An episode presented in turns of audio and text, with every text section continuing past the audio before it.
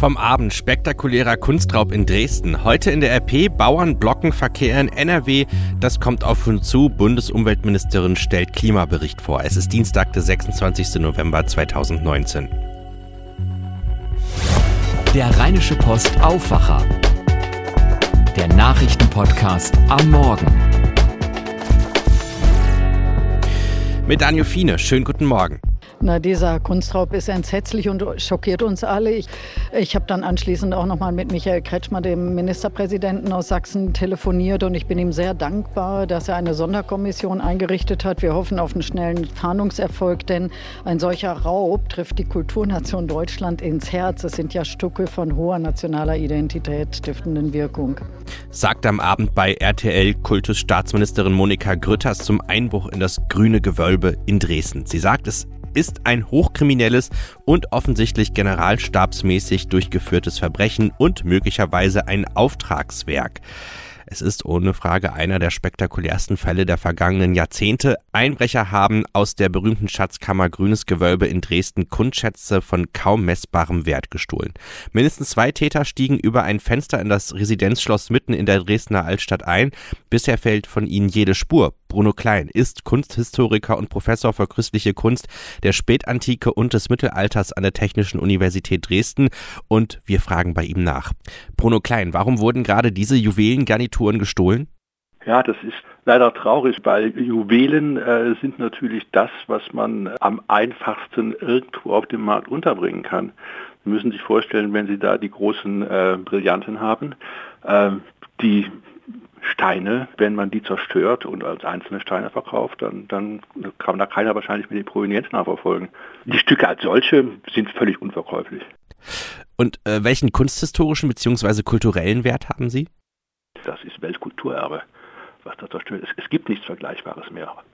Nicht? Also sozusagen August der Starke hat diese Garnituren äh, ange, angelegt, äh, um im europäischen, im Konzert der europäischen äh, Mächte äh, brillieren zu können. Das ist ihm auch hervorragend gelungen und das hat kein anderer gehabt. Die sind einmal die Stücke und vor allem sie sind erhalten geblieben. Äh, was es in Frankreich gab, ist meist in der französischen Revolution weggekommen schon. Nicht? Und hier, hier gibt es die Sachen noch, die sind völlig absolut einmalig. Herzlichen Dank.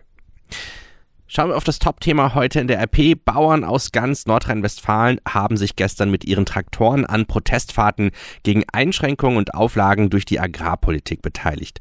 Die Landwirte machten sich teils schon in den frühen Morgenstunden auf den Weg zu verschiedenen Treffpunkten. Organisiert hatte die Proteste das Netzwerk Landschaft Verbindung, das aus einer Facebook-Gruppe zorniger Landwirte entstanden ist. Auf der Theodor-Heuss-Brücke in Düsseldorf staute sich der Verkehr am Morgen wegen mehrerer hundert Traktoren bis auf die A52. Ihr Ziel war der Messeparkplatz in Düsseldorf. Dort sprach bei einer Kundgebung unter anderem NRWs Agrarministerin Ursula Hein-Esser von der CDU. Die Ministerin forderte Verbraucher und Handel auf, ihrer Verantwortung für eine nachhaltige und auskömmliche Landwirtschaft gerecht zu werden. Sie sagte, Zitat, wir schaffen nur dann mehr Tierwohl, wenn tatsächlich die Preise stimmen. Die Verbraucher seien gegen den Einsatz von Pflanzenschutzmitteln und forderten mehr Tierwohl, Zitat, aber sie rennen gleichzeitig zu den Discountern und wollen möglichst wenig für Fleisch und sonstige Produkte bezahlen kritisierte die Ministerin. Das könne nicht funktionieren. Wer mehr will, der muss mehr bezahlen, betonte Hein Esser. Die Ministerin kündigte eine Initiative gegen den Verkauf von Agrarprodukten unter den Einstandspreis an.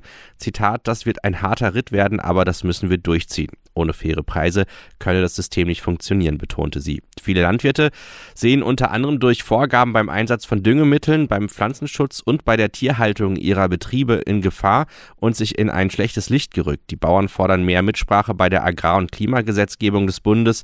Wir werden zu wenig beteiligt. Ein Umsteuern geht nur zusammen mit den Verbrauchern, sagte ein Sprecher der Bauern. Gegen Mittag zählte die Polizei landesweit rund 1200 Fahrzeuge, die auf verschiedenen Routen unterwegs waren. Allein in Ratingen sich sichtete die Polizei gegen 13.30 Uhr rund 600 Traktoren auf dem Weg von Düsseldorf nach Essen, wo eine weitere Kundgebung stattfand. Auf der Düsseldorfer Königsallee parkten Landwirte ihre Traktoren und verteilten Kartoffeln und Möhren. In Köln fuhren Bauern auf die Domplatte, wo die Landmaschinen gesegnet wurden.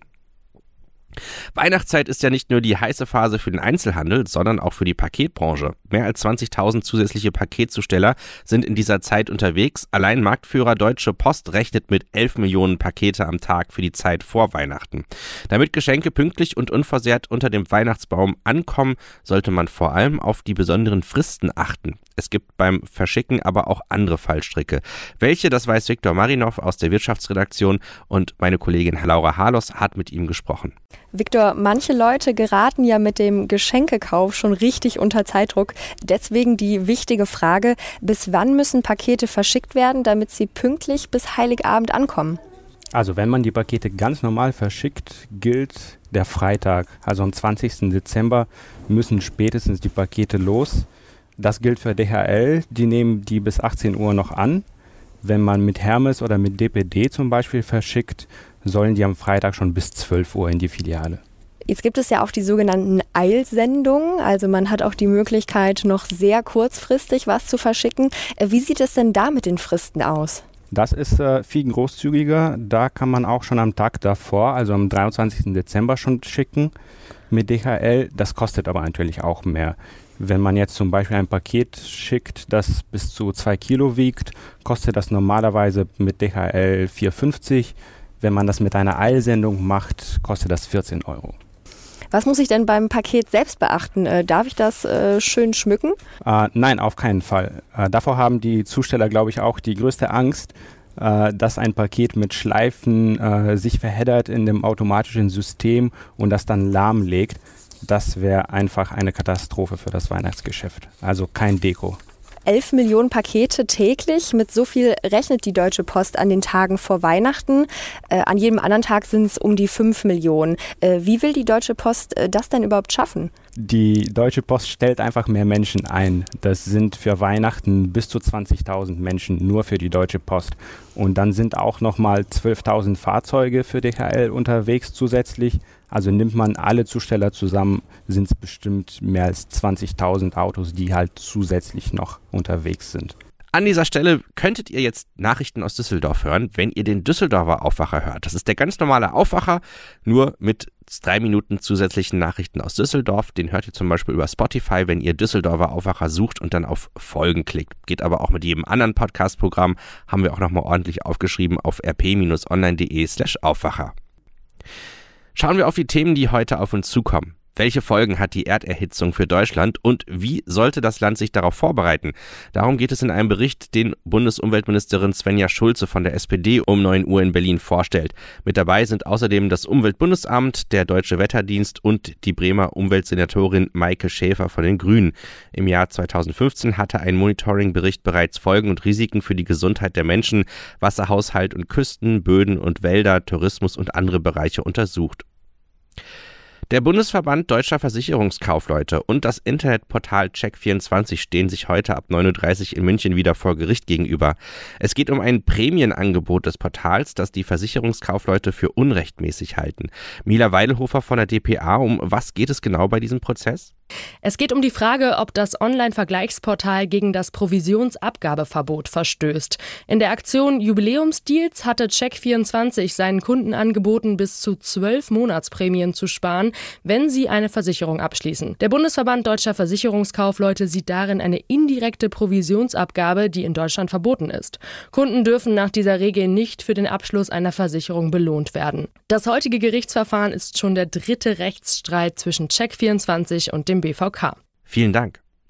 Damit mehr Menschen in ICE und Intercity einsteigen, müssen die Züge nach einer Umfrage vor allem schnell sein. Für jeden zweiten zählt die Fahrtdauer zu den wichtigsten Gründen für den Bahnfernverkehr, wie eine Umfrage für den Verkehrsclub Deutschland ergab, die der deutschen Presseagentur vorliegt. Pünktlichkeit mit 30 Prozent und Klimaverträglichkeit mit 29 Prozent liegen erst an vierter und fünfter Stelle.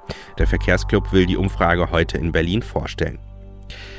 Zum Auftakt der Haushaltswoche im Bundestag redet Finanzminister Olaf Scholz ab 10 Uhr im Parlament. Der Etat 2020 sieht insgesamt Ausgaben von 362 Milliarden Euro vor. Trotz der angeschlagenen Konjunktur und weniger stark steigenden Steuereinnahmen hält die schwarz-rote Koalition zum siebten Mal in Folge am Kurs der schwarzen Null fest. Politiker der Opposition im Bundestag kritisieren den geplanten Haushalt scharf.